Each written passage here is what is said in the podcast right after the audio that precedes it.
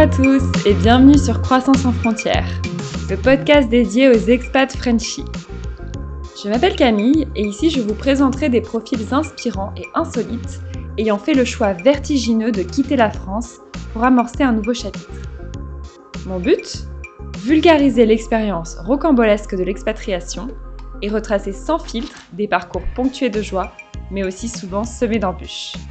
Alors, ready to go?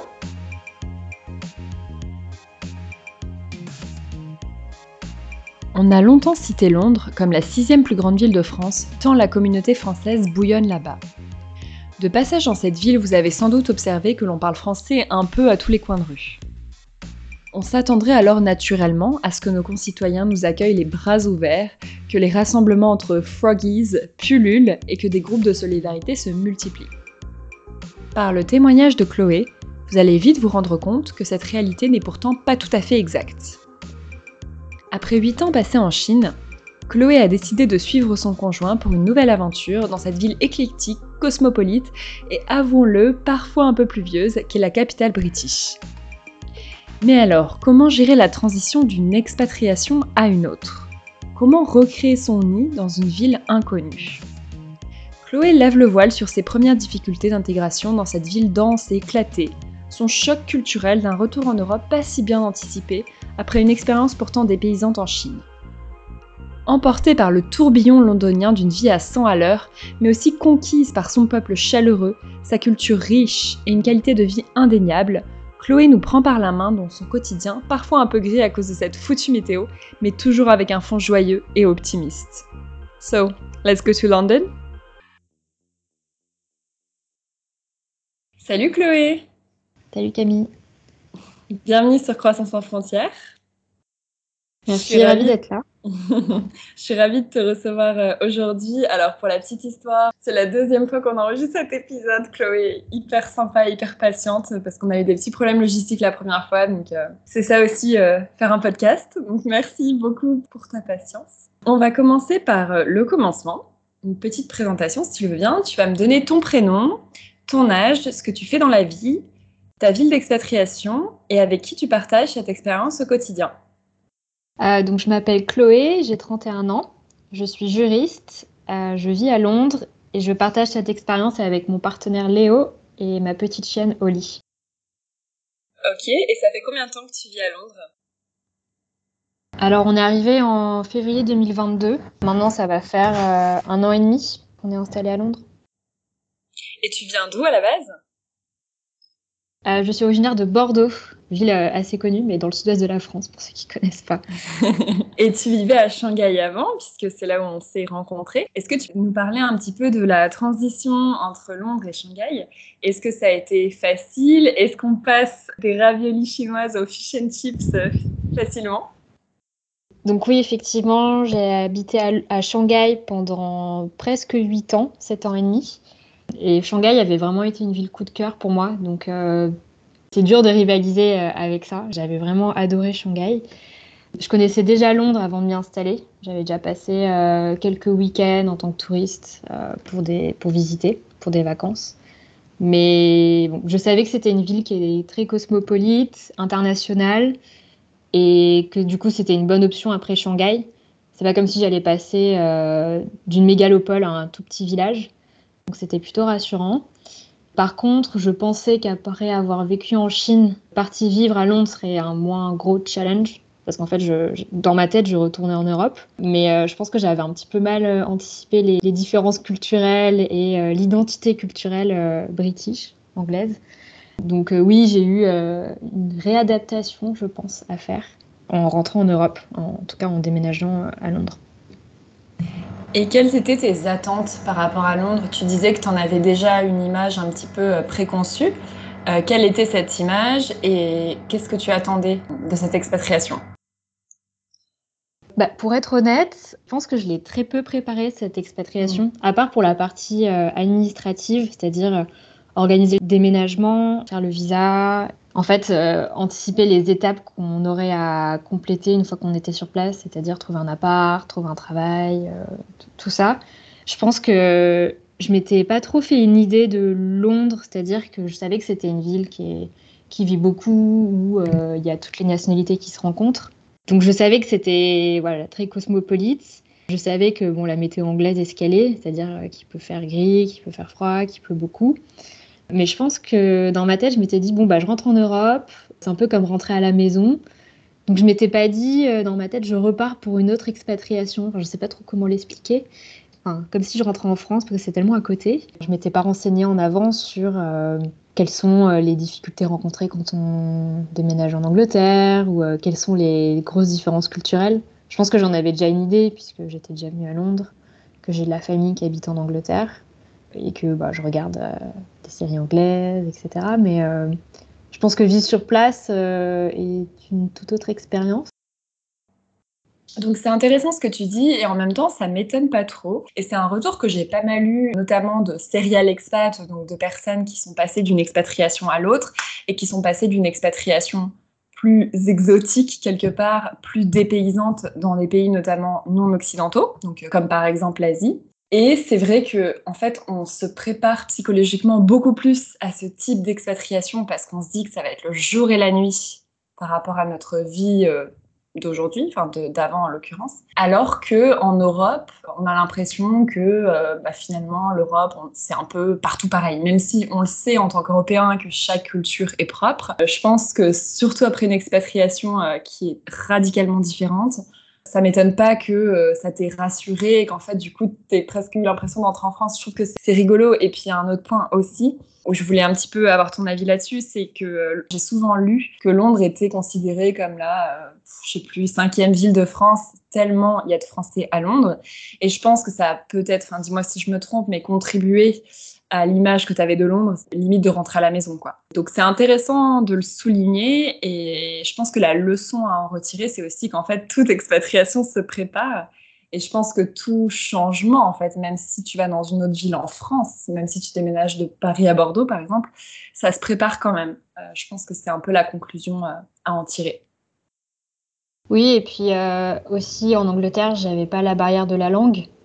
Je parlais déjà anglais avant d'arriver, donc par rapport à des pays, par exemple comme la Chine, où euh, bon, bah, tout le monde ne parle pas chinois, les gens en Chine ne parlent pas anglais forcément, donc euh, je pense que j'avais beaucoup plus préparé euh, mon arrivée en Chine, en apprenant le chinois en avance. J'avais étudié le droit chinois, donc on avait aussi eu des cours de culture chinoise.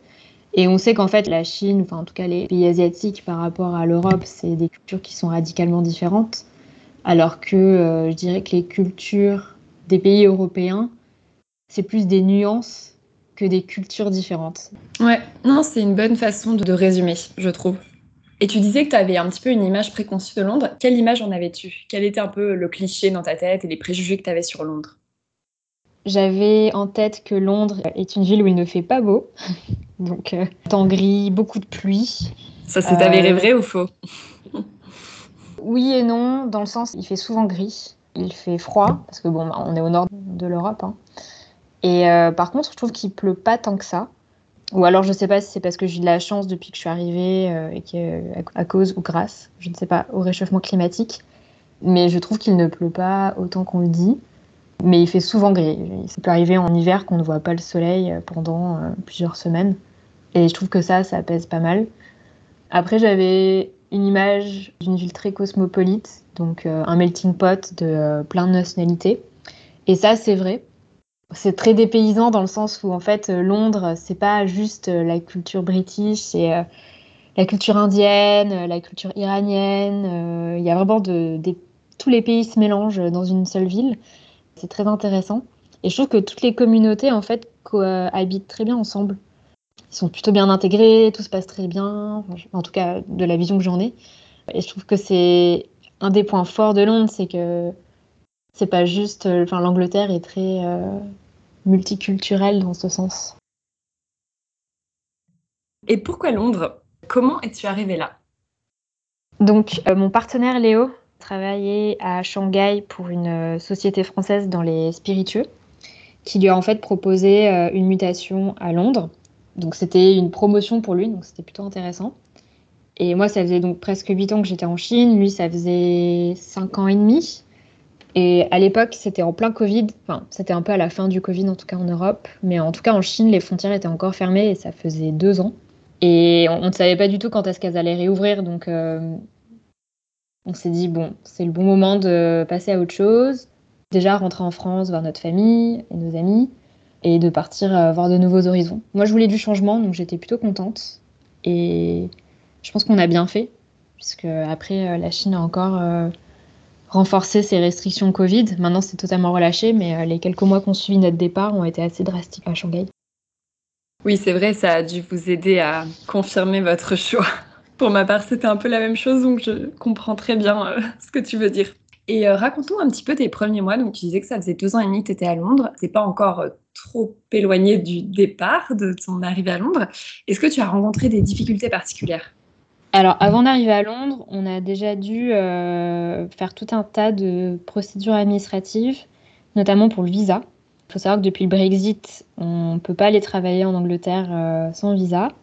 Habitant en Chine et me disant que déjà le process de visa en Chine était assez compliqué, je me suis dit, bon, bah, l'Angleterre, avant, on pouvait y aller euh, juste avec sa carte d'identité. faire le visa, ça va pas être très compliqué. Et j'avais tort. le visa est très. Enfin, pas très difficile, mais en tout cas, il est assez compliqué à obtenir. C'est pas parce qu'on est français qu'on a des, plus de facilité à, l'obtenir. Donc ça, c'était assez long, ça nous a pris plusieurs mois, procédure de visa. Et ensuite, vu qu'on est arrivé en fait euh, pendant le Covid en Europe, enfin dans le monde entier, mais notamment en Europe, et qu'on était euh, vacciné avec des vaccins chinois qui n'étaient pas reconnus par les autorités euh, anglaises, on a dû rester en France pendant un mois et demi, le temps de refaire nos deux shots de vaccins français, donc qui étaient reconnus cette fois-ci par les autorités anglaises. Et ensuite, on a enfin pu euh, aller en Angleterre. Donc ça a été un peu long. On a eu une période de transition euh, d'un mois et demi, euh, deux mois avant de pouvoir entrer sur le territoire anglais. Et le comble, c'est qu'en fait, le lendemain, on est rentré sur le territoire anglais. ils ont abandonné toutes les restrictions Covid. Donc en fait, il n'y avait plus besoin d'être vacciné pour arriver en Angleterre. Après, bah, les premiers mois sont toujours un peu difficiles. Je pense que quelle que soit la vie dans laquelle on arrive, quand on ne connaît pas, Enfin, en tout cas, quand on n'a jamais vécu euh, dans cette ville auparavant. Donc, euh, il y a toutes les, voilà, les, procédures de trouver un appartement. Ça nous a pris un petit peu de temps. En fait, j'ai trouvé un appart assez rapidement, mais comme il était disponible que euh, quelques mois plus tard, on a dû trouver un logement temporaire. Et en fait, on a un peu vogué de logement temporaire en logement temporaire avec nos quelques valises, puisque notre déménagement était. au début, il n'était pas arrivé, et ensuite, on attendait d'emménager dans notre appartement final pour euh, le faire venir. Donc vivre avec quelques affaires pendant 3 à 4 mois. Mm. Et après, euh, ça a été toute une installation une fois qu'on a eu les clés de notre appart. Donc euh, bah, prendre nos marques dans notre quartier, comprendre un peu comment le système administratif anglais fonctionne, c'est-à-dire bah, tiens, comment est-ce qu'on déclare nos impôts, comment ça fonctionne, est-ce qu'il faut qu'on s'enregistre pour des taxes locales, tout un tas de petites choses qui font que bah, ça mm. prend du temps. Et moi, j'avais trouvé du travail avant d'arriver à Londres, donc direct, j'ai été plongée dans le bain. J'avais pas deux mois à l'arrivée pour euh, m'installer, Installer, ouais. Mmh. etc. J'ai été dans le jus dès le début. Après, Léo avait quelques amis sur place quand on arrivait, donc ils nous ont pas mal aidés. Ils nous ont prêté leur appart au début parce qu'ils étaient euh, en France. Et euh, après, ils nous ont un peu sortis, donc ça a fait plaisir. Et assez rapidement, après notre arrivée, en fait, on a des amis de France et de la famille qui ont débarqué à Londres. Donc, c'est allé oh. assez vite et au final, euh, on a un peu, on, en a profité pour visiter avec eux parce qu'on n'avait pas forcément le temps de le faire euh, le week-end. Euh, et on avait un peu l'impression de ne pas sortir la tête de l'eau au début. Oui, c'est ça, que tout s'enchaînait. Ouais. Et on n'avait surtout pas l'impression de profiter de la ville comme des locaux, en fait. Vu qu'on avait beaucoup de gens qui venaient nous rendre mmh. visite, tous les week-ends, on sortait faire le parcours touristique, Buckingham Palace, Westminster, mmh. etc. Mais du coup, on avait l'impression au début d'être vraiment des touristes dans notre ville, mais pas de trouver notre rythme, mais euh, de découvrir notre quartier, de prendre nos marques. En même temps, c'est bien aussi de commencer par visiter les lieux un petit peu touristiques, parce que c'est vrai que je sais que souvent on se plaint, enfin souvent on regrette quand on vit dans une ville pendant plusieurs années, tu vois, de pas être trop être passé par les lieux touristiques parce que on se dit on aura le temps de toute façon on habite ici. Donc je pense que c'est bien aussi en fait que vous ayez fait ça au début finalement. Oui, mais d'ailleurs, on le fait encore aujourd'hui, puisque la proximité avec la France fait qu'il y a beaucoup de gens qui viennent nous rendre visite. Ouais, bah, c'est hein. super, c'est super aussi, c'est clair. C'est quelque chose qu'on a moins quand on s'expatrie loin. Et c'est un des avantages des expatriations proches. C'est que dans un sens comme dans l'autre, vous pouvez facilement, vous, aller en France l'espace d'un week-end et vice-versa, on peut vous rendre visite. Donc ça, ça doit être très appréciable. Oui, c'est très sympa. Mais ce que je retiens aussi de votre arrivée euh, à Londres, c'est pas mal de galères. Alors après, le début d'une expatriation, c'est toujours assez difficile. Mais c'est vrai que là, il y a eu un peu plus de galères parce qu'il y avait toute la partie euh, paperasse et puis la partie Covid. Après, la particularité de l'Angleterre aujourd'hui, tu l'as dit, c'est euh, que maintenant, il faut un visa pour travailler. Donc c'est quand même un des seuls pays en Europe voire le seul pays en Europe, je pense, où tu as besoin d'un visa. Est-ce que tu as l'impression qu'il est plus difficile du coup de trouver un travail aujourd'hui avec le visa Parce que c'est vrai que j'ai entendu parler euh, d'une espèce de fuite de cerveau à Londres. Beaucoup de gens sont partis. Alors, je ne sais pas non plus trop si c'était pour d'autres raisons. Euh, des raisons politiques ou des raisons sociétales, j'en sais rien, ou si vraiment l'entreprise n'était pas prête à leur faire un visa. Est-ce que tu peux nous parler un petit peu de cet aspect-là? Alors les gens qui étaient à Londres, en tout cas en Angleterre, avant le Brexit, eux n'ont pas besoin de visa aujourd'hui pour euh, travailler en Angleterre, en tout cas pour y vivre, puisqu'ils ont ce qu'on appelle le euh, pre-settled status, qui fait qu'en fait, euh, s'ils ont fait les démarches administratives nécessaires pour l'obtenir, ils n'ont pas besoin de visa. Les visas, c'est pour les nouveaux arrivants en fait. Nous, on n'habitait pas en Angleterre avant le Brexit. Léo a dû demander un visa de travail via sa société, et moi, j'ai demandé un visa de dépendant lié au visa de Léo. Effectivement, je pense que ça peut fermer certaines opportunités professionnelles pour des sociétés, en tout cas des petites sociétés, qui n'ont pas forcément les moyens de payer euh, ce visa de travail qui coûte assez cher, c'est plusieurs milliers d'euros. Et aussi, en fait, je pense que certaines sociétés n'ont pas l'autorisation de sponsoriser euh, des travailleurs étrangers. Donc, euh, je pense que ça peut être un frein à l'embauche. Quand on a deux candidats, un candidat qui a déjà un, right to work en Angleterre, donc qui a l'autorisation de travailler, qui n'a pas besoin de visa, et un travailleur étranger qui lui a besoin de visa. Ça peut potentiellement être des démarches assez longues, donc il pourra peut-être pas commencer tout de suite. Il faut qu'il ait un certain niveau de salaire, il faut qu'il passe un test d'anglais. Donc euh, je pense que les sociétés vont plutôt vers la facilité et entre euh, ces deux candidats-là vont choisir celui qui a déjà la possibilité de travailler en Angleterre sans visa supplémentaire. Donc oui, je pense que ça peut être un frein à l'embauche. En tout cas, s'il y a des personnes qui veulent postuler pour des travails euh, en Angleterre, il euh, faut checker les job descriptions et voir en fait s'ils demandent euh, un right to work ou si au contraire, je pense que c'est une question abordée dès le premier entretien, c'est est-ce que vous êtes capable de me sponsoriser pour un visa? Parce que en fait, s'ils disent non, bon, bah, ça sert à rien d'aller plus loin parce qu'il n'y aura aucune possibilité de travailler au Royaume-Uni sans le visa. Et tu parlais de ton dependent visa. Est-ce qu'avec un dependent visa, on peut travailler? Oui, on peut travailler. C'était euh, une de mes grandes euh, peurs. Je suis arrivée en Angleterre. Ça, c'est un gros avantage. Oui, alors euh, c'est drôle. Je peux travailler, mais je ne peux pas être sportif professionnel. Donc, ça m'a vraiment bloqué dans beaucoup de. Ah ben, j'imagine. Danseuse de Zumba professionnelle. Je ne sais pas pourquoi il y a cette restriction. Trop bizarre. c'est drôle. ok, donc quand même, il y a des contraintes, mais c'est vrai que quand on est accompagnant, quand on fait un suivi de conjoint, au moins c'est facilitateur, contrairement à beaucoup de pays ou villes dans le monde. C'est quand même bon à savoir. Oui.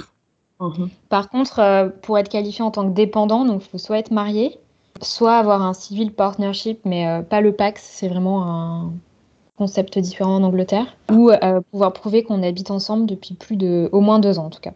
Personnellement, ça a été un peu difficile de récupérer les documents prouvant qu'avec Léo, on habite ensemble depuis deux ans, puisqu'en en Chine, on avait peu de factures officielles avec nos deux noms dessus. Euh, c'est assez rare. Donc ça, c'est à prendre en compte en tout cas. On peut pas juste, suivre mm. euh, son concubin euh, en Angleterre comme ça. C'est tout un dossier à monter. Bien sûr, oui. Mais au moins, ils sont ouverts à autre chose que le mariage, ce qui n'est pas le cas partout non plus. C'est aussi quand même un, un bénéfice. Ok. Donc on parlait un petit peu des premières difficultés que tu as rencontrées. J'aime bien poser la question du choc culturel. Alors c'est vrai que tu l'as un peu dit en intro que finalement ça reste l'Europe, c'est pas radicalement différent. Mais est-ce qu'il y a eu des moments où tu t'es vraiment dit waouh, ça, ça n'arriverait pas en France? Pas vraiment. J'ai pas eu d'énormes chocs culturels. Je pense que c'est euh, plein de petits moments où je me suis dit ah tiens, je m'attendais pas à ça. Où j'étais surprise en fait des situations. Moi, pensant être préparée à vivre en Angleterre, en fait, parfois je me disais bon bah c'est vrai que j'aurais le préparer un peu mieux. Tu peux donner un euh, exemple? Oui, bah, par exemple, je parlais anglais, mais je pense que mon anglais était plus euh, l'anglais américain que l'anglais britannique. Ce qui fait que bah, l'anglais britannique est, assez euh, spécial. Hein. Il y a des expressions différentes, il y a des mots différents, il y a aussi bah, toute une culture sous-jacente qui est différente. Bah, des expressions que je ne connaissais pas et qui du coup faisaient que j'avais du mal à comprendre certaines euh, discussions entre mes collègues, par exemple. Donc, pour donner un exemple, un jour mes collègues parlaient de Hindu et je comprenais pas en fait euh, ce que c'était. Et j'écoutais la conversation et je voyais que c'était des filles, elles étaient toutes trop contentes. Elles disaient qu'elles allaient à Hindu euh, pendant le week-end. Et moi, je comprenais pas. Et à la fin, j'ai quand même posé la question. Je lui dis, mais c'est quoi un Hindu? Elles me disent, mais tu sais, euh, je sais pas si vous avez ça en France, mais c'est quand euh, il y a une fille qui va se marier avant le mariage, fait une, une fête entre filles ou un week-end, etc. Donc, un entamement de vie de jeune fille. Mais pour moi, hen, c'était une poule, et d'où euh, je voyais pas trop ce que ça, ça allait faire avec. Et en fait, euh, c'est l'équivalent américain d'une bachelorette party. C'est un enterrement de vie de jeune fille. Voilà, il y a des petits mots comme ça euh, qui sont très british et que je connaissais pas. Par exemple, le lido. Pour les Anglais, c'est une piscine, en tout cas un, espace extérieur avec une piscine et, des transats, par exemple. Pour moi, le lido, c'était le cabaret parisien. et un jour, avec des, on avait une activité avec des collègues de mimer une situation et on devait mimer euh, moi et mes amis euh, au Lido. je dit, ok, c'est moi et mes amis au cabaret. je mime une espèce de, de, danseuse. je vois tous mes collègues qui étaient allongés, euh, super détendus. Je, je, les regarde et je fais, oh, il y a quelque chose que j'ai pas dû comprendre. Tout le monde me regardait, eux aussi, elle a pas dû comprendre. Et après, j'ai cherché sur Google, et oui, le Lido en anglais, en tout cas pour les British, c'est euh, la piscine. Donc moi et mes amis à la piscine. qui est complètement différent du cabaret. Hein. Oui, bah oui. Donc voilà, c'est des petites nuances comme ça et des petits ajustements de vocabulaire qui font qu'au début, je me suis dit, ah, j'avais j'avais pas anticipé ça. Ouais, ouais, c'est clair. Et puis c'est intéressant ce que tu dis parce qu'en anglais, il y a beaucoup de faux amis aussi. Donc c'est vrai qu'on peut penser qu'on parle anglais ou qu'on comprend la situation alors qu'on comprend un truc qui n'a rien à voir. Tu parlais aussi des expressions, c'est très vrai parce qu'ils ont des expressions où si tu sais pas que c'est une expression, tu comprends pas que c'est du second degré ou autre. Et euh, je voulais donner un autre exemple d'expression, euh, enfin de vocabulaire plutôt, parce que actuellement je travaille dans une boîte où il y a énormément de British. J'avais bossé un petit peu à Londres aussi, donc euh, je connais les expressions, mais t'oublies parce que, comme tu dis, la référence, c'est plutôt l'anglais américain. Et par exemple, quand ils vont aux toilettes, tu vois, les, Anglais, ils disent I'm going to the loo. Et to the loo, enfin, tu vois, quand tu apprends l'anglais, je me rappelle pas d'avoir appris ça dans mes années collège, par exemple. On dit soit toilette, soit les Américains ils disent plutôt bathroom. Euh, et du coup, c'est rigolo parce que pareil, tu, peux te dire c'est un truc tellement basique, elle me dit qu'elle va aux toilettes, et puis en fait, tu peux ne pas comprendre quoi. J'ai envie de dire, c'est presque de langue à part. Et euh, des cultures qui sont assez, alors pas radicalement différentes, mais quand même très différentes, c'est clair, entre les États-Unis, euh, l'Angleterre et puis après tout le Commonwealth. Hein. chaque pays euh, a sa spécificité. Mais pas du coup de vrai euh, choc culturel pour toi, pour revenir à ma question. Non. Hmm. Non, non, pas de vrai choc culturel. Je voudrais parler un petit peu de ton intégration et de ton adaptation dans la ville. Est-ce que tu t'es fait beaucoup d'amis et est-ce que dans tes amis, tu as rencontré beaucoup de locaux? Alors, pas vraiment d'amis locaux. Euh, disons que je m'entends bien avec mes collègues anglais. On a fait quelques sorties en dehors du bureau, mais euh, ça va pas plus loin. Les gens que j'ai rencontrés sur place et qui sont devenus des amis, c'est plus des non-british, pas forcément des Français, mais par exemple des Italiens, des Néo-Zélandais, euh, d'autres nationalités en fait, qui, à mon avis, sont plus ouverts à rencontrer de nouvelles personnes, puisqu'ils sont pas natifs anglais. Ils ont peut-être moins d'amis sur place aussi, et plus ouvert à de nouvelles rencontres. Mais par contre, je trouvais que c'était assez difficile en arrivant de rencontrer des amis. Je pense que par rapport à la Chine, alors désolé, je compare toujours un peu, mais c'était mon expérience précédente, où en tout cas à Shanghai, il y avait une communauté française qui était assez forte et très soudée. En Angleterre, en tout cas à Londres, le fait qu'il y ait énormément de Français et le fait que la ville soit très grande fait qu'en fait, il n'y a pas, par exemple, un quartier ou un bar ou un restaurant où tous les Français vont se retrouver. Ça marche plutôt par quartier et les gens en fait euh, ne cherchent pas forcément à rencontrer d'autres Français, j'ai l'impression aussi. Puisqu'on se sent un peu moins loin de la France, on se sent moins seul. Et euh, la différence aussi, je pense que c'est bah, par exemple les locaux. Eux, ils ont déjà euh, des amis qui gardent par exemple depuis leur enfance ou l'université. en tout cas, un jour, j'ai entendu mes collègues dire bah, on a pas mal d'amis, on n'a déjà pas beaucoup de temps pour les voir, donc ils ont forcément peut-être moins envie de, rencontrer de nouvelles personnes. Au début, oui, j'ai trouvé que c'était un peu un challenge de faire des rencontres. Et aussi le fait que Londres soit une grande ville. Par exemple, euh, chaque trajet en transport en commun va prendre minimum 30 minutes, à moins qu'on soit dans son quartier. Ce qui fait qu'en fait, quand il y a des gens qui habitent euh, bah, à l'autre bout de Londres, même si on a envie de les voir, à chaque fois, faire une heure de transport fait qu'en fait, on va moins se voir. Donc c'est plus difficile en fait de créer une amitié quand on habite loin. Hein. Je pense que c'est pareil partout, mais c'est clairement un frein. Et ça incite moins à la spontanéité, euh, d'organiser euh, quelque chose un peu à dernière minute, euh, etc. Et je pense que les distances, c'est très bien d'en parler parce que c'est vraiment une spécificité de Londres. Et les gens, ils pensent pas forcément. S'ils ne connaissent pas bien Londres, quand tu viens de Paris, tu peux te dire, bah, ça va être un peu comme Paris. Et en fait, pas du tout. Et je sais que ça peut être difficile parce que c'est vrai que selon le quartier où tu vis, si tu es loin de tes amis, bah finalement, comme tu dis, tu réfléchis à deux fois avant de te taper deux heures aller-retour pour aller boire un verre. quoi. Est-ce que tu, tu, le savais avant d'arriver à Londres ou c'est quelque chose que tu as découvert un peu euh, sur le fil? Non, je ne savais pas. En tout cas, j'en avais pas conscience. Je savais que Londres, c'était une, grande ville, mais je ne pensais pas que ça prenait autant de temps pour se déplacer euh, d'un quartier à un autre. Mhm. Euh, par exemple, avant d'arriver à Londres, j'avais enregistré plein d'adresses, de restaurants, de mhm. magasins que je voulais voir. Et il y en a en fait où j'ai toujours pas été, puisque c'est super loin de chez moi. Ça prend. Euh, je n'ai pas envie de faire une heure pour aller manger un super bon croissant. Ouais, Même s'il est très bon. c'est trop loin. Ouais. Donc, euh, en fait, si j'y vais, c'est euh, le voyage d'une journée. Je reste la journée, je vais pas juste pour aller voir quelque chose et, rentrer. Mais bon, ça s'organise en avance du coup. Et effectivement, comme tu disais, il y a moins de spontanéité. par exemple, organiser un verre euh, le soir dans la semaine est un peu plus compliqué. Euh, on peut pas le faire à la dernière minute en fait, vu que tout le monde mm, mm, travaille mm. dans des quartiers différents ou, et habite dans des quartiers différents. C'est difficile de se retrouver après le travail euh, sans enfin, les gens n'ont pas envie de faire une heure de transport pour aller boire un verre après le travail et après encore une heure de transport pour rentrer chez eux. Enfin, c'est pas possible. Sans compter que les transports sont très chers. c'est encore un autre frein. Mais toi, tu habites dans quel quartier? Alors, on vient juste de déménager. Avant, j'habitais dans l'ouest de Londres, à Hammersmith, proche de la Tamise, un quartier assez calme, très familial. En fait, c'était un peu trop calme pour nous. Ouais. Euh, et surtout, euh, moi, ça je mettais une heure pour aller jusqu'à mon bureau, qui est situé dans l'est de Londres, vers Shoreditch. Donc, c'était assez long. Maintenant, on a déménagé à Clapham, qui est dans le sud de Londres, de l'autre côté de la Tamise et qui est un quartier vraiment euh, dynamique, beaucoup plus jeune. Ça bouge beaucoup, super sympa. Et j'ai réduit mon temps de trajet pour aller au bureau de 30 minutes. Donc je mets plus. Ouais, génial. Est-ce que vous avez des amis dans ce quartier du coup? Moi, j'ai pas mal de collègues qui habitent euh, dans le quartier, qui habitent dans le sud de Londres en général. Sachant que mes collègues sont assez jeunes, donc je pense que ça illustre un peu le profil euh, de la zone. Après, on a des amis qui habitent un peu plus au sud, dans le quartier de Streatham qui a peut-être, euh, je crois, deux stations là, plus au sud.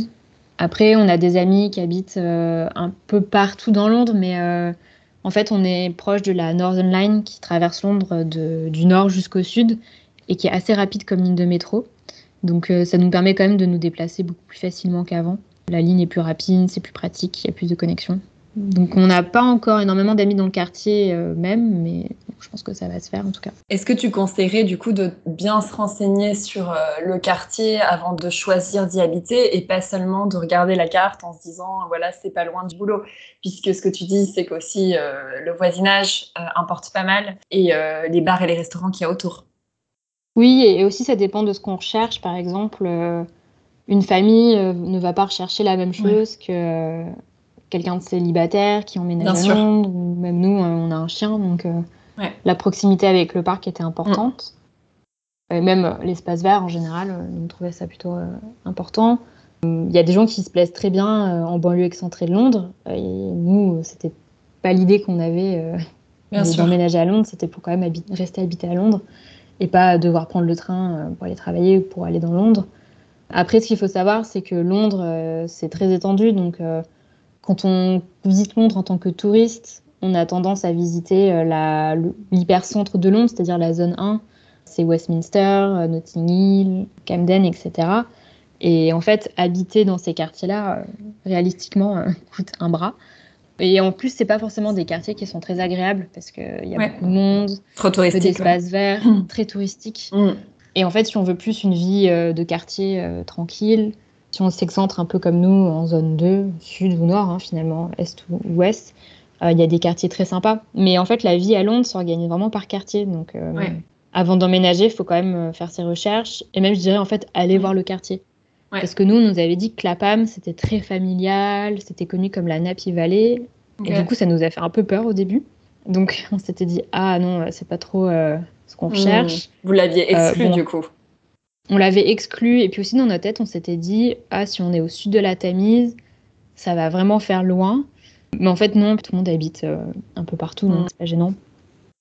Et en fait, pas du tout. On trouve ça très dynamique. Il y a énormément de jeunes. Ouais, je pense qu'il faut aller dans le quartier, faire un petit tour, voir ce qu'il y a de sympa et voir si l'ambiance euh, nous plaît. Avant de. Se faire son propre opinion. Sa propre opinion. Mm. Oui, oui. Ok. Et pour revenir un peu à ce que tu disais, euh, on parlait des distances et euh, du fait d'aller dans un restaurant qui serait euh, à une heure de chez toi, par exemple. Est-ce que vous l'avez déjà fait ou est-ce que c'est quelque chose que tu conseilles de faire, d'aller justement passer une journée dans un quartier?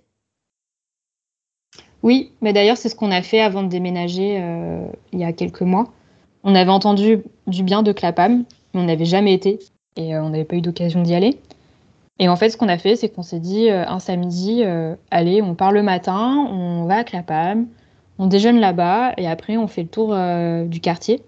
Aussi, même pour checker les rues qui étaient sympas. Parce que dans un même quartier, il peut y avoir des très jolies rues et après des rues qui craignent un peu plus. donc c'était bien de nous dire, bon, ok, telle zone est très cool, telle zone, bah, ça nous plairait un petit peu moins.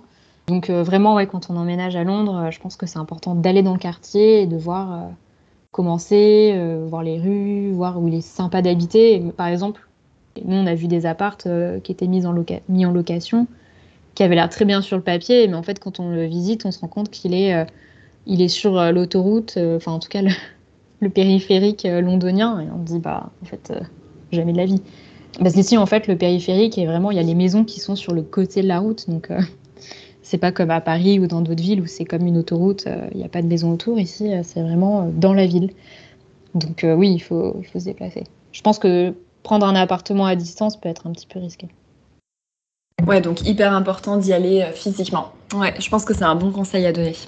Ok. Et on parlait un petit peu de dans tes amitiés, tu disais que tu n'avais pas énormément d'amis français. Comme je le disais tout à l'heure, Londres est quand même connue pour être une des villes où les Français sont les plus implantés, donc c'est peut-être un peu moins le cas depuis le Brexit. Est-ce que tu sais déjà euh, combien il y a de Français environ à Londres? Alors oui, je crois qu'il y a un recensement qui a été fait l'année dernière, juste avant les élections présidentielles. Je crois qu'il y a un peu plus de 142 000 euh, Français à Londres. C'est énorme. Et en Angleterre, je crois que c'est un petit peu plus. Mais ce que les statistiques disaient, c'est qu'en fait, en 2019, c'est là où il y avait plus de Français en Angleterre, en tout cas Londres, Angleterre, tout, mélangé. C'était plus à, plus de 147 000. Et en fait, depuis 2019, je pense, euh, un mix du Brexit, du Covid et euh, de la hausse du coût de la vie a fait qu'il y a pas mal de Français qui sont partis.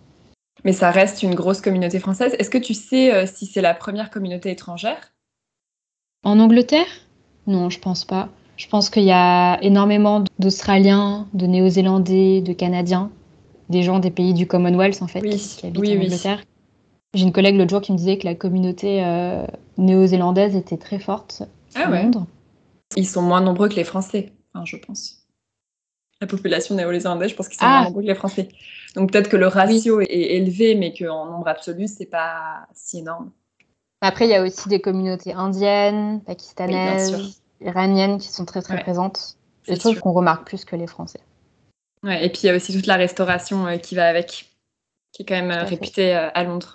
Et est-ce que tu sais s'il y a un petit peu des réseaux français, des groupes, des clubs? Est-ce que tu en connais Est-ce que tu en fais partie?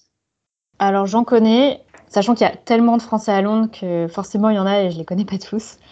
Il y a la French Tech qui est installée à Londres. Euh, j'ai vu qu'elle faisait pas mal d'activités. Il y a la Chambre de commerce française au Royaume-Uni. Il y a aussi euh, alors, plein d'écoles françaises, donc je pense qu'il y a pas mal d'activités qui sont organisées autour de ça quand on a des enfants. Ouais. Par exemple, moi sur Facebook, je fais partie d'un groupe qui s'appelle le Cercle des Français, où les gens sont plutôt actifs et euh, c'est un peu un fourre-tout. Tout le monde peut poser plein de questions, par exemple des gens qui vont s'installer à Londres, des gens qui sont déjà là, qui posent des questions, par exemple, pour euh, trouver une femme de ménage. C'est très, très varié. Ou des questions de visa, ou des questions de. Mais c'est plus des questions pratiques, c'est plus un groupe d'entraide que des groupes de rencontres? C'est un peu de tout parce que j'ai vu qu'il y avait des gens qui euh, avaient posté des messages comme quoi ils venaient d'arriver en Angleterre et qu'ils connaissaient personne et qu'ils étaient ouverts à faire des rencontres. Alors je ne sais pas si ça a abouti ou pas, mais en tout cas, euh, enfin j'ai vu qu'il y avait des gens qui avaient, qui avaient répondu, donc euh, peut-être que ça a donné quelque chose. Et toi, est-ce que tu fais partie de ces groupes? Donc ça, c'est des groupes Facebook, tu disais? Oui, j'en fais partie. En tout cas, le cercle des Français, je trouve qu'il est plutôt utile et il y a pas mal d'interactions intéressantes.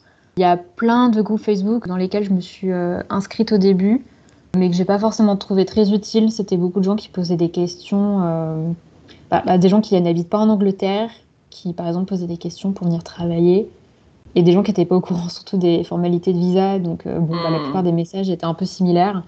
Des gens qui disaient bon, je voudrais apprendre l'anglais, du coup je veux venir travailler en tant que serveur cet été. Oui, donc des gens qui sont pas encore là, quoi, qui sont plus voilà, en train donc, de rassembler un petit peu des renseignements de faire leur recherche finalement. Ok.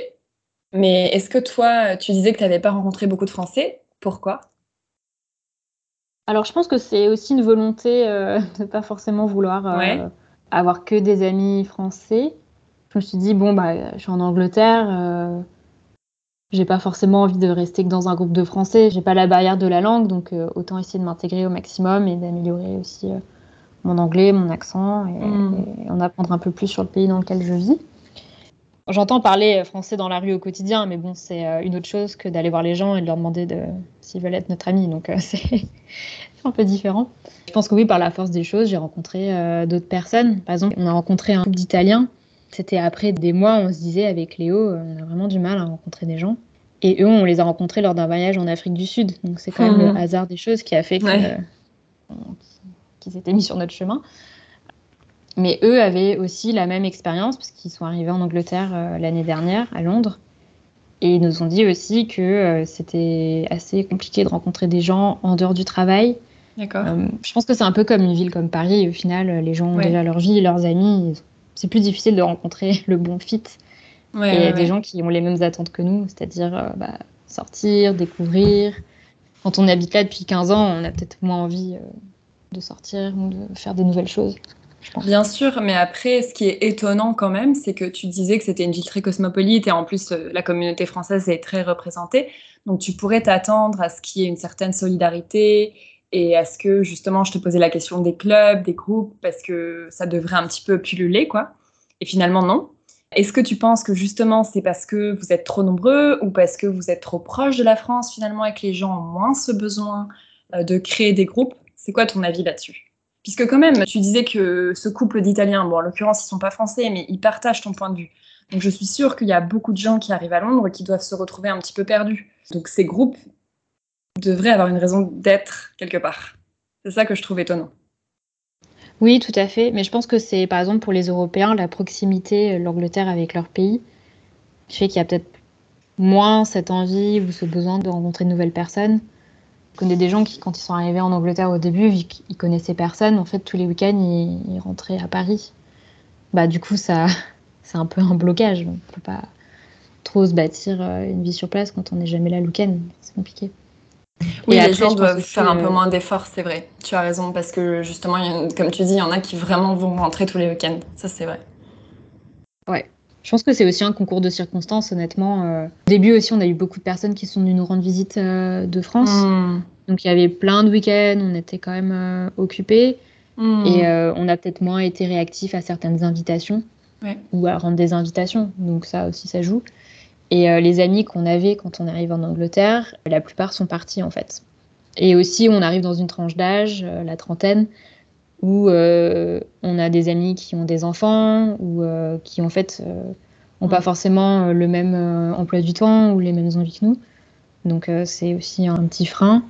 Je pense que si, quand on a par exemple un enfant, si on le met dans une école française ou une garderie française, forcément on va plus rencontrer de français. Enfin, c'est aussi un concours de circonstances, je pense. Non, c'est vrai, c'est vrai, c'est vrai que c'est pas la même chose d'arriver en famille, d'arriver en couple, d'arriver célibataire. Comme tu dis, c'est une question d'âge, ça c'est très vrai. Je pense qu'à la vingtaine, euh, c'est plus facile de rencontrer des gens spontanément dans un bar.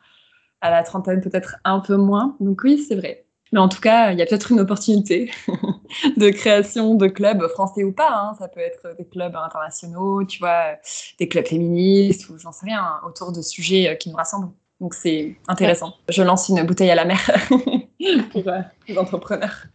Et aussi, je pense qu'au début, quand je suis arrivée, j'avais pas forcément euh, le réflexe de chercher les groupes français, puisque je, ne travaillais pas du tout dans un, environnement français. Que j'ai pas, euh, je me suis pas dit tiens, qu'est-ce que fait la chambre de commerce, par exemple? J'étais vraiment immersée dans un environnement british, donc j'ai moins eu le réflexe. Et justement, parfaite transition, puisque je voulais te parler un petit peu du volet carrière et parler un peu de ton travail. Donc, tu disais qu'à la base, tu as fait un suivi de conjoint, mais tu as trouvé finalement avant d'arriver à Londres. Donc, c'est super parce que tu n'as pas eu l'air de, galérer. Euh, comment as-tu trouvé ton boulot concrètement? Je vais dire que ça a été simple, mais je pense que j'ai eu de la chance. J'ai trouvé sur LinkedIn, il y a une candidature simplifiée. Donc, c'est-à-dire que j'ai pas eu à soumettre euh, de lettre de motivation. J'ai juste eu à télécharger mon CV, à mettre une petite description euh, de moi et de pourquoi je pensais que ce poste me convenait. Et j'ai été contactée très très rapidement. Euh, j'ai passé euh, quatre, plusieurs, quatre ou cinq entretiens. Et j'ai eu le poste. Ils voulaient que je commence le plus vite possible. Donc en fait, quand j'ai passé les entretiens, j'étais encore en France. On avait une date d'arrivée en Angleterre, mais on n'avait rien d'organisé après. Donc je n'avais pas de logement, j'avais rien. Donc euh, au moins j'avais un travail, c'était bien. Et euh, je pense que j'ai eu la chance. j'ai eu la chance de tomber sur le poste qui correspondait à mon profil. Parce que j'ai honnêtement, j'ai envoyé plein d'autres candidatures et j'ai rarement eu des retours. Et donc dans ton cas, tu disais qu'il n'y avait pas de français au travail, ou très peu en tout cas. C'est bien ça. Est-ce que tu sais si, euh, donc là, ce serait peut-être plutôt euh, de ce que tu as entendu euh, dire ou si tu as des amis qui sont dans ce cas, vu que le réseau français est quand même très présent, est-ce que tu sais si ça peut être un tremplin, si ça peut aider d'être français à Londres pour trouver un travail? Alors oui, j'imagine. En fait, avant d'arriver en Angleterre, j'avais eu des amis qui avaient travaillé à Londres avant, qui m'avaient mis en contact avec d'autres Français, avec qui j'ai pu avoir des discussions pour un peu savoir à quoi m'attendre, notamment dans le domaine juridique. Euh, donc ça, ça a été plutôt utile. On ne s'est pas rencontrés par la suite parce que bon, j'ai trouvé assez rapidement et euh, cours de circonstances, encore une fois. Après, oui, je pense que si on veut travailler euh, soit dans un secteur qui est axé vers la France, ça peut être un atout. Mais après, en tout cas de mon expérience, je trouve que, par exemple, il ne faut pas se reposer sur le fait qu'on parle français pour trouver du travail. Je pense que l'anglais est vraiment primordial ici notamment depuis le Brexit, où en fait, je pense qu'il y a moins de Français qui travaillent euh, à Londres. Donc se dire ah je suis français donc j'ai forcément trouvé du travail en Angleterre juste en parlant français je pense que c'est une illusion. Bah, déjà parce que pour le visa il faut passer un test d'anglais donc c'est. D'accord c'est bon à savoir ça. C'est une barrière. Mm. Ouais d'accord ok. Et est-ce que toi tu as eu l'impression d'améliorer ton anglais? Bah je travaille tout le temps en anglais donc euh, oui clairement j'ai amélioré mon anglais je pense que j'ai un petit peu améliorer mon accent, même si, même si je suis loin de l'accent british. et, même parfois, ce qui me fait un peu peur, c'est que je perds mon français. Ouais, mais c'est bon signe, oui, du coup. c'est un bon signe. Ouais, c'est un mal pour un bien. Et décris-nous un petit peu euh, l'ambiance au travail. Alors, ça peut être spécifique à ton boulot, mais c'est encore, c'est encore plus intéressant si tu as certains aspects que tu penses récurrents d'une boîte à l'autre. Alors, ce qui m'a surpris au début, par rapport à la façon de, travailler en Chine et en France, c'est que les Anglais, en fait, commencent en général assez tôt. Donc à 9h, en fait, on a nos premiers meetings. On, arrive, on commence à travailler euh, un peu avant 9h. En tout cas, il faut arriver au bureau avant 9h. Bah, par exemple, la journée s'enchaîne. Le midi, on prend une pause déjeuner euh, qui est assez rapide. C'est pas plus d'une heure. En fait, on, va pas aller au restaurant. On va prendre quelque chose à emporter. On va manger au bureau ou euh, ou dehors dans un parc, mais on va pas y rester euh, deux heures. C'est très très rare de prendre des grosses pauses déj. Mais par contre, je trouve que c'est assez efficace et en l'occurrence, moi je finis ma journée à 18h. Sauf si j'ai vraiment une urgence qui fait que je dois rester un peu plus tard, mais ça ira pas plus de 20h par exemple. Donc ça c'est quand même assez appréciable. Pour les Anglais, l'équilibre vie pro et vie perso est assez important. D'accord. Par exemple, le vendredi après-midi, euh, c'est plutôt euh, assez commun euh, qu'il y ait des gens qui se déconnectent plutôt, qui parlent plutôt du travail pour euh, partir en week-end, pour juste en fait profiter du beau temps dehors. Et moi, je sais que quand j'ai travaillé à Londres, j'avais les Summer Fridays. Je ne sais pas si tu as eu ça, où on finissait à 3 heures tous les vendredis. Je sais que c'est assez commun à Londres. oui, mais en fait, moi, j'ai ça toute l'année. Ah bah super J'ai des Flexi Fridays et en fait, je choisis un vendredi par mois où je peux finir vers 14-15 heures. Sauf si vraiment j'ai une urgence et forcément, il faut que le travail soit fait. Au début, je me disais, oui, j'ai entendu parler de ça, peut-être que hmm. c'est juste une politique RH euh, pour euh, attirer des candidats. Et en fait, en réalité, euh, les gens ont tellement de travail qu'ils s'en servent jamais. Mais non, en fait, même notre management, notre CEO prend ses Flexi Fridays et ils incitent tout le monde à le faire. et par exemple, ils nous incitent à prendre nos vacances. Parce qu'ils nous disent c'est très ah, important pour votre santé mentale d'avoir un équilibre. Et ça, au début, ça m'a surpris. Que bah, dans un bon sens. j'avais vraiment l'impression bah, d'arriver au pays des bisounours un peu. Enfin, et après, je trouve que les collègues, euh, en tout, en tout cas, de mon point de vue, sont tous très sympathiques. Toujours un mot gentil euh, au travail ou euh, même dans la rue. Hein. on bouscule quelqu'un, c'est la personne qui va s'excuser alors que c'est nous qui l'avons bousculé. Très très sympa. Je trouve que ça fait plaisir, même si on m'a dit que parfois ça pouvait être un peu hypocrite. bah quand même, c'est agréable au quotidien je trouve que, ben, par exemple, si on compare Londres et Paris, je trouve qu'à Londres, les gens sont quand même plus sympas. C'est vrai, ça joue la bienveillance et la politesse au quotidien. Finalement, ça n'a pas forcément besoin d'être ressenti. même si c'est hypocrite, finalement, peu importe, c'est très agréable à vivre, quoi. On préfère être mieux traité que quelqu'un qui est super agressif dès, le matin avec nous, quoi. Donc euh, oui, je te comprends et je te rejoins là-dessus. Et est-ce qu'il y a une culture un peu du pub, de l'afterwork? Oui, en tout cas, euh, les pubs sont en général pleins à partir de, je veux dire, 16h le soir. Ça dépend. Je sais pas ce que font ces gens dans la vie en vrai. Euh, on prend souvent des verres entre collègues le jeudi après le travail. Soit on va au pub, soit on reste boire des verres euh, au bureau. Euh, oui, il y a une culture du pub. En tout cas, les pubs sont souvent pleins le soir, surtout quand il fait beau. On voit les terrasses qui débordent. Et c'est une culture du pub qui est intégrée au travail. C'est vraiment l'after work. Oui, tout à fait. On y va boire, on va boire un verre avec ses collègues. C'est cool ça, ça a dû changer de la scène. Oui, c'est sympa parce que dans mon travail actuel, on a à peu près tous le même âge avec mes collègues. C'est assez sympa. les gens sortent pas mal, euh, on va boire des verres, euh, c'est cool. Donc toi, tu es contente globalement de l'ambiance de ta boîte, j'imagine, de ce que j'entends. Ouais, très contente. Ouais, ok. Et vous avez aussi du télétravail, j'imagine? Oui, alors ça, je pense que c'est pas euh, le cas dans toutes les sociétés surtout depuis quelques temps où euh, la plupart des boîtes essaient de faire revenir leurs salariés au bureau. Mais nous, en tout cas, c'est complètement flexible. On s'organise comme on souhaite. Donc euh, moi, par exemple, euh, j'alterne. Je fais une journée au travail, une journée chez moi. Donc le lundi et le vendredi, je suis chez moi et le, mercredi aussi. Et mardi, jeudi, je bosse au, bureau. Ouais, donc t'es plus souvent chez toi qu'au bureau, c'est fou. Je pense que c'est le cas dans pas mal de boîtes à Paris aussi, mais moi ça m'étonne encore parce que je l'ai jamais vécu. C'est cool.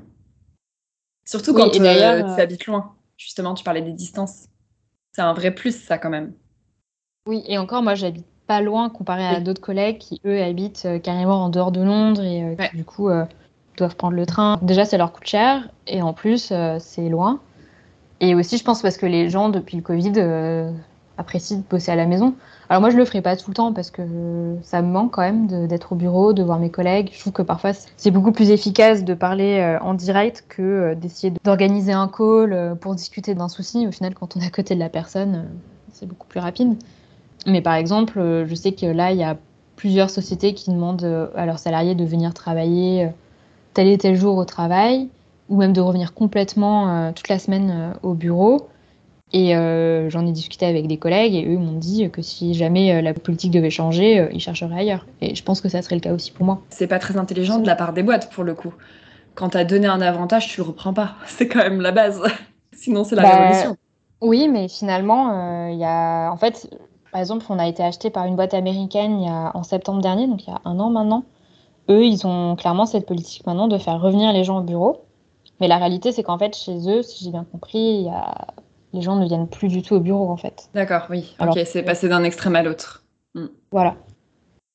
Ouais, mais il y a un juste milieu euh, à faire. Bon, bref, c'est pas le sujet d'aujourd'hui, mais c'est intéressant de savoir que ta boîte, euh, du coup, offre cette flexibilité, mais aussi que c'est pas le cas de, toutes les boîtes. Donc, euh, vraiment à regarder dans le job description, j'imagine, avant de signer ce contrat.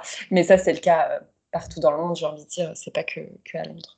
Ma prochaine question est assez simple et assez euh, binaire. Est-ce que tu aimes habiter à Londres et pourquoi?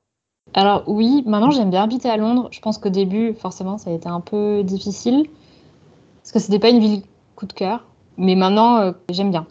Euh, alors je dirais que les pour, c'est qu'il y a quand même une bonne qualité de vie. En fait, quand on habite à Londres, on n'a pas l'impression, à moins qu'on habite dans l'hypercentre, en tout cas, on n'a pas l'impression d'habiter dans une une énorme ville, alors que c'est quand même grand Londres. Et le fait qu'il y ait beaucoup de maisons, qu'il n'y ait pas forcément de gros immeubles, euh, qu'il y ait beaucoup d'espaces verts, fait que c'est quand même assez agréable. Il y a énormément de choses à faire, d'un point de vue culturel, gastronomique, euh, il y a tellement de sorties euh, possibles. Même aussi, si on veut aller s'évader dans la nature autour de Londres, il y a des, des énormes parcs comme Richmond Park, où il y a des biches même en liberté. C'est pas quelque chose qu'on voit à Paris, par exemple. Et ce que j'aime bien aussi, et j'ai eu la discussion euh, récemment avec un ami français, c'est que c'est une ville qui est quand même assez safe. Alors il y a forcément certains quartiers euh, qui craignent un peu plus que d'autres, mais euh, j'ai l'impression que les gens quand même s'occupent de leurs affaires, viennent pas trop nous harceler. Par exemple, quand on est à Paris ou quand on est une femme, c'est assez souvent qu'on se fait aborder alors qu'on n'a rien demandé. Ici, je n'ai jamais eu de problème et pourtant, je suis rentrée à pas d'heure euh, dans le métro et j'ai jamais été embêtée une seule fois. Euh, donc peut-être que j'ai eu de la chance, mais en tout cas, euh, je, me, je sens que c'est quand même une vie dans laquelle je me sens en sécurité, ce qui est important. Et dans les contres, le plus gros sombre au tableau, c'est quand même le coût de la vie. Londres coûte super cher, surtout depuis un an et demi, avec une énorme inflation, donc ça cesse d'augmenter. Les loyers sont chers, enfin, les gens s'en plaignent en fait, c'est clairement un, sujet euh, pour les Britanniques. Euh, et ce qui fait qu'en fait on se voit mal euh, faire notre vie à Londres parce qu'on se demande en fait comment les gens font pour, pour acheter un appartement ou une maison. Tout coûte vraiment très très cher. Je trouve qu'on c'est difficile de trouver les bons plans. Et l'autre contre, je dirais que c'est la météo dont on a déjà parlé, mais il fait quand même peu souvent beau et il fait assez froid à Londres. Oui, et le manque de lumière aussi, j'imagine, en hiver, où euh, les journées sont assez courtes. Exactement, euh, en hiver, et ça, je n'étais pas au courant, mais euh, le soleil se couche à 14-15 heures, il fait nuit. Ah ouais, c'est vachement tôt. Surtout quand on enchaîne des journées où il fait gris et quand après il fait bah nuit, on a vraiment mm. l'impression de jamais voir le soleil. ça joue au moral, c'est clair. Surtout quand tu es habitué à autre chose, je pense que le problème, c'est aussi le changement. Parce que tu vois, les Scandinaves ou les, les British, ils ont toujours vécu comme ça. Donc, quelque part, euh, je pense qu'ils arrivent à profiter du soleil quand il est là et à peut-être compenser en partant en vacances plus souvent, tu vois, en hiver, euh, aller dans des pays un peu chauds où il y a plus de soleil. Mais c'est vrai que quand tu n'as pas connu ça, c'est un peu brutal. Ah, mais clairement, clairement. Mm, mm. Ok, on va passer à la deuxième partie de ce podcast que tu connais, je pense, pour l'avoir déjà fait et pour l'avoir entendu euh, dans d'autres épisodes. Donc Londres en deux, trois mots. Alors je dirais verte, cosmopolite et dynamique. Un ou deux fun facts sur Londres. On revient sur ce que je viens de dire. Londres a tellement d'arbres qu'en fait c'est considéré comme une forêt selon la définition de, de l'ONU. Il faut savoir qu'il y a des parcs euh, à Londres qui... Moi j'appelle pas ça des parcs mais je pense que c'est vraiment des forêts genre Hyde Park, Richmond Park qui sont tellement immenses et où il y a des animaux sauvages en liberté. C'est vraiment euh, une forêt en, plein cœur de la ville. Donc c'est un, fun fact. Je pense que on s'attend pas à ce que Londres soit aussi verte. Ok, moi j'en ai quelques autres que je veux bien partager avec toi. Tu me diras si tu étais au courant. J'ai fait quelques recherches. Euh, donc déjà celui que j'adore, qui est un peu improbable, c'est qu'il y, a des rues avec des noms un peu coquins. Donc c'est un peu lié, je pense, euh, à l'humour anglais. Donc il y a par exemple une rue qui s'appelle Cock Road la rue euh, du pénis, quoi. Donc euh, c'est assez improbable, mais en même temps, quand j'ai lu ça, ça m'a moyennement étonnée. Alors je ne sais pas si tu savais ou si tu as déjà vu des noms de rues avec euh, une tonalité un petit peu salace, mais voilà, un des fun facts. Salace, non, mais je vois assez souvent des rues avec des noms drôles. Genre l'autre jour, il y avait, je suis tombée sur Pop's Head Street, la, mm. la rue de la tête du pape, et je me suis dit, bon, bah, je pense que ça a à voir avec l'histoire, parce qu'il y a un pape qui a été décapité dans cette chose comme ça. ça donne limite envie de faire ces petites recherches. Si ça se trouve, il y a une page Wikipédia sur, cette, sur certaines rues. Ce serait euh, à creuser. Dans mes autres fun facts, le métro de Londres est le plus vieux du monde. Tu le savais? Non, mais je m'en doute parce que effectivement, euh, il date. Même on capte pas. Euh, ouais. Avec son téléphone, on capte pas dans les. Ça c'est vrai. Le métro de Londres, donc euh, les, un bon point, tunnels sont bien épais. ouais. Est-ce que tu as un préjugé qui s'est avéré faux sur ta ville? On parlait un petit peu au début du podcast des clichés, de l'image que tu avais de Londres, mais est-ce qu'il y a vraiment un truc où tu t'es dit ah non en fait ça c'est pas vrai? Bah, je pense que c'est ce que j'ai dit au début, c'est qu'on m'avait dit qu'il pleuvait énormément. Et au final, je pense que depuis que je suis arrivée, il n'a pas plu tant que ça. Alors oui, il n'a pas fait beau, c'est-à-dire qu'il a fait gris, il a un peu pleuvioté, mais euh, enfin, on n'a pas eu euh, euh, des semaines et des semaines entières que de pluie. Quelques questions. Prix, tu le disais, Londres est une des villes les plus chères du monde, donc je pense que c'est une question importante pour qu'on se rende compte vraiment du jour à jour et d'un point de vue pratique. Combien coûte un verre de vin Si tu peux faire la, conversion en euros, s'il te plaît? Alors, direct dans un pub, ça va coûter environ 8 euros. Pas pour un vin d'exception, mais pour le vin de hmm. base euh, Ok. Un croissant? Je pense que ça varie entre 2 et 5 euros. Ah en fonction de là où on l'achète. Un loyer? Justement, euh, tu disais que tu avais pas mal visité d'appart, donc euh, tu dois avoir une idée pour un 50 mètres carrés environ selon le quartier, on va dire en zone 2, puisque comme tu disais, euh, c'est peut-être plus intelligent d'être en zone 2 pour éviter le flux des touristes, mais aussi pour payer un petit peu moins cher. Oui, alors je pense que pour un 50 mètres carrés où tu auras peut-être euh, deux chambres, ça va être entre 2000 pounds et 2500 pounds par mois. Ça peut varier en fait en fonction du type d'appart et de la localisation. Et je dirais que par exemple en coloc, c'est entre 500 pounds et 1000 pounds pour une chambre euh, en fonction de la, la localisation, de la taille, etc. Moi, j'étais en coloc à l'époque, j'étais en zone 3, donc j'étais assez excentrée, et c'était il y a longtemps, c'était il y a 5 ou 6 ans, et je payais 500. Mais j'avais une mini chambre en zone 3, donc ouais, je pense que vraiment 500, c'est l'entrée, quoi. Un ticket de métro, parce qu'on parlait du métro euh, qui coûte cher. Alors, ça dépend de la distance. Il faut pas prendre des tickets de métro au guichet, il faut en fait... Euh, soit payer avec sa carte euh, en sans contact aux bornes, soit avoir une Oyster Card et la charger euh, quand on bip. Et en fait, ça dépend de la distance. Donc je dirais que par exemple, pour aller euh, de la zone 2 à la zone 1, donc au centre-ville, un aller va coûter dans les 3,50 euros, quelque chose comme mm. ça. Ah, ok. Et l'assurance santé, alors je sais que c'est un gros sujet, surtout quand on compare à la France, mais est-ce que tu peux nous en dire quelques mots? Comment ça marche? Est-ce que c'est une assurance privée? Est-ce que c'est une assurance par le travail? Comment ça se passe? Alors en fait, tu as la sécurité sociale anglaise qui s'appelle NHS, qui est en fait euh, un peu comme ce qu'on a en France, c'est-à-dire c'est les hôpitaux publics, le, médecin. La différence, c'est qu'en fait, quand on arrive en Angleterre, en tout cas à Londres, il faut qu'on s'enregistre auprès d'un centre médical, dans notre quartier, dont on va dépendre euh, pour euh, tout notre suivi médical. C'est-à-dire qu'on va être référencé auprès d'un médecin généraliste qu'ils appellent un JP ici. Et en fait, euh, si on veut par exemple aller voir un spécialiste, il faut qu'on passe par ce médecin, en tout cas par ce centre médical, soit pour une consultation pour en fait voir si lui il peut pas résoudre notre problème euh, sans aller voir un spécialiste, soit sinon pour obtenir une lettre de référence pour aller voir un spécialiste. Et c'est en fait ce médecin qui va nous donner une référence nous recommander euh, un, médecin euh, spécialiste. On ne peut pas en fait, euh, comme en France, je pense, aller voir n'importe quel médecin, en tout cas choisir. En, tout cas pour les médecins qui sont remboursés par le NHS. Après, il y a énormément de médecins privés, donc, mais qui pour le coup ne sont pas remboursés ou qui coûtent assez cher. Donc en fait, en général, le NHS, ça couvre assez bien pour les urgences, donc quand on a vraiment quelque chose qui ne va pas. Euh, en fonction du centre médical euh, où on est rattaché, on va être euh, plutôt bien suivi. Le seul point négatif, c'est qu'en fait, il y a énormément, enfin, il peut y avoir énormément d'attentes, soit à l'hôpital quand on est aux urgences, mais bon, je pense que c'est à peu près la même chose en France, ou alors si on veut voir un médecin. Enfin, moi, par exemple, j'ai jamais réussi à avoir une consultation avec un médecin.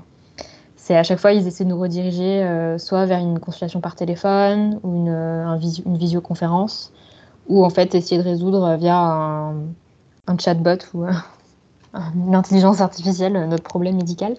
Ce qui, je pense, n'est pas forcément euh, la bonne solution. Et euh, après, moi, j'ai une mutuelle avec mon bureau qui est plutôt pratique parce qu'on peut avoir une visioconférence avec un médecin qui ne fait pas partie du NHS. Donc, c'est beaucoup plus rapide. Et on est remboursé, par exemple, si on veut aller voir des spécialistes ou des thérapeutes, par exemple. 100% remboursé. Oui, en fait, bah, c'est comme pour toutes les mutuelles, il y a des paliers, il y a des Ouais, d'accord. Tu as par exemple 10 séances. Et dans ce cas-là, du coup, c'est ta mutuelle, tu peux aller voir des docteurs privés finalement. C'est plus le public, c'est ça? Et c'est pour ça que ça va plus vite. Ça va plus vite. Par contre, avant que j'aille voir un médecin privé, ma mutuelle va me demander une lettre de mon GP qui dit que j'ai bien besoin d'aller voir ce médecin privé. Ça peut parfois prendre du temps parce que le temps que le, le centre médical nous réponde, qui parfois nous appelle pour comprendre ce qui se passe, qui nous fasse la lettre, qu'on l'envoie à l'assurance, qui regarde la lettre, ça peut prendre des semaines en fait. Donc euh, Ouais. bon, si on a une urgence, il y a toujours l'hôpital, mais euh, Ouais, d'accord. de, de gens qui ont attendu euh, 7 heures euh, parce qu'ils s'étaient cassé un bras et au final on leur a donné un paracétamol. Ah ouais. C'est une légende, hein, mais euh, Ouais. Quelques questions sur la France à Londres. Donc, euh, la communauté française, tu as dit, je crois, 140, 160 000, je sais plus. alors il y a 142 000 Français au Royaume-Uni. Ouais. Au Royaume-Uni, Euh, d'accord. En tout cas, euh, qui sont enregistrés auprès, du consulat, donc je pense qu'en réalité, il y en a plus. Ouais. Il y en a 136 000 à Londres. Et environ euh, 6 000 à Édimbourg. Ok. Le QG des Français à Londres, est-ce qu'il y a un lieu qui te vient en tête? Alors, pas forcément, parce que comme je le disais tout à l'heure, Londres est assez éclaté et étendu. Mais si je dois penser à un quartier euh, français, je dirais South Kensington. C'est là où il y a le lycée français et il y a pas mal de restos français. Ouais, c'est l'idée que je m'en fais. Il y a plein de magasins un peu français. Est-ce que tu y vas souvent, du coup, quand tu as un petit peu le mal du pays? Bah, pas tellement que ça. J'y étais hier, mais c'était plus par coïncidence. Mais je dirais que voilà, on n'est pas très loin de la France, donc euh, j'ai Oui, moins le t'as mal pas du pays besoin, c'est vrai. Un restaurant ou un bar français que tu affectionnes particulièrement? Alors, il y a énormément de bars et de restos français à Londres, donc c'est dur d'en citer, enfin, un que je préfère. Il y en a vraiment pour tous les budgets, donc euh, Ça, c'est bien. Alors après, je dirais, si vous avez vraiment envie d'un très bon steak frites, il y a le restaurant L'Entrecôte qui euh, existe à Londres. Je sais que c'est un restaurant qui, a- qui existe à Paris, qui existe à Bordeaux Mm. aussi, Ouais. euh, qui est vraiment pas mal. Et euh, il y a aussi de très bons chefs français étoilés Michelin qui ont ouvert des restaurants à Londres. J'ai eu la chance de tester, donc Anne-Sophie Pic, Hélène Mm. Darroze et d'autres. Donc si jamais vous avez envie de vous faire plaisir gastronomiquement, je vous Il y a de quoi faire. ok. Où acheter le meilleur croissant Toi, en plus, qui adore la pâtisserie et viennoiserie, tu devrais savoir. Alors j'en ai testé beaucoup c'est difficile. ouais. Il y en a que je trouve trop sec, d'autres que je trouve trop beurrés, euh, Ouais. d'autres que je trouve pas assez euh, fluffy, pas assez croustillant, donc euh, clairement. Celui que je préfère, et je les ai pas tous testés, c'est celui d'une une boulangerie qui s'appelle Pavilion dans l'est de Londres vers euh, le Columbia Road Market. C'est un marché aux fleurs qui est, euh, est ouvert tous les Mhm. dimanches matins. Et il y a euh, cette boulangerie et j'ai goûté leur pain au chocolat et leur croissant et j'ai, je les ai trouvés bons. Un bon équilibre pour tout ce qu'on aime. Ok, c'est noté. Des marques françaises cool qui auraient été créées à Londres.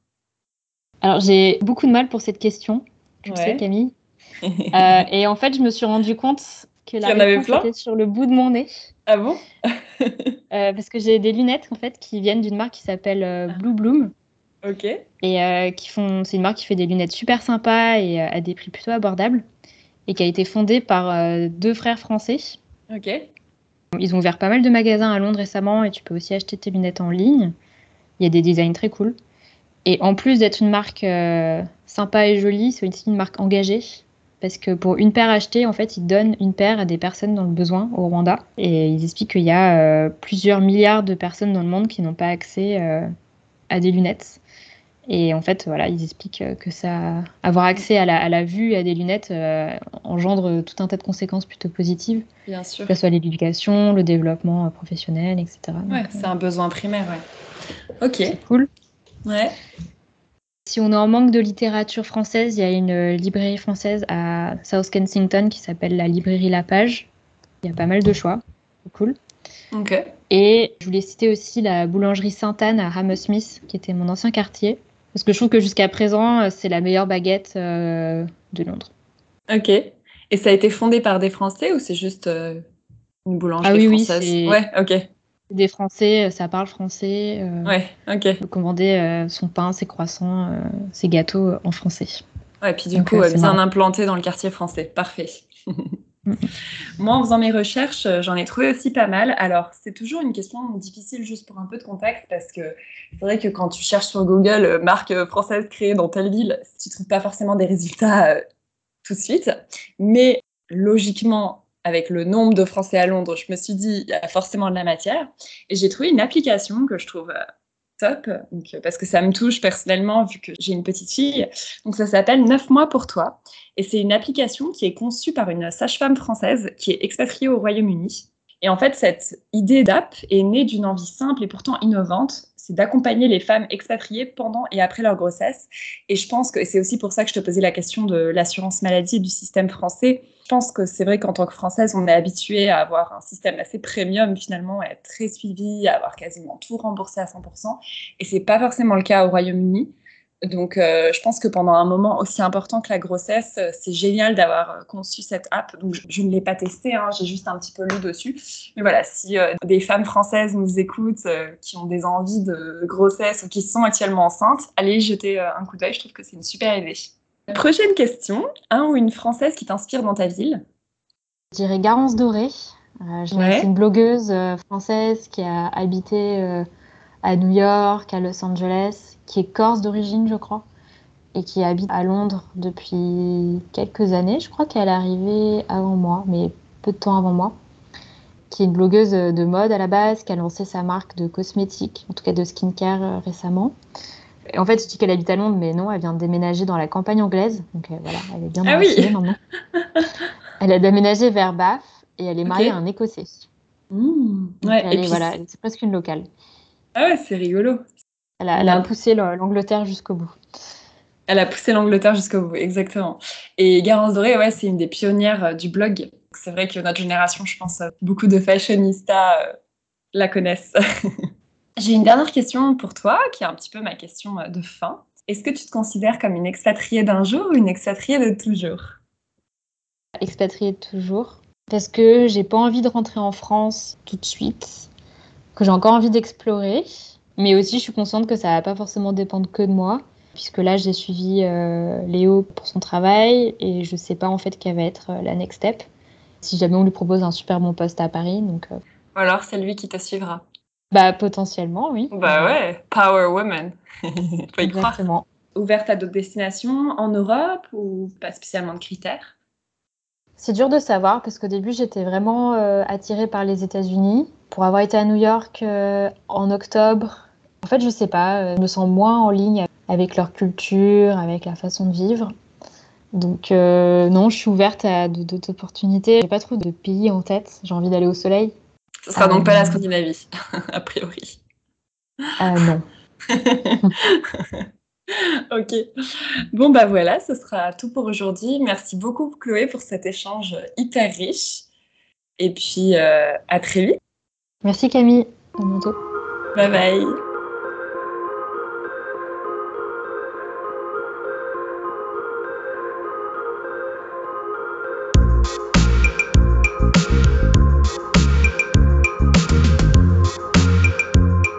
Et voilà, c'est terminé pour aujourd'hui. J'espère vraiment que cet épisode vous aura plu. Si c'est le cas, n'hésitez pas à vous abonner et à me mettre 5 étoiles.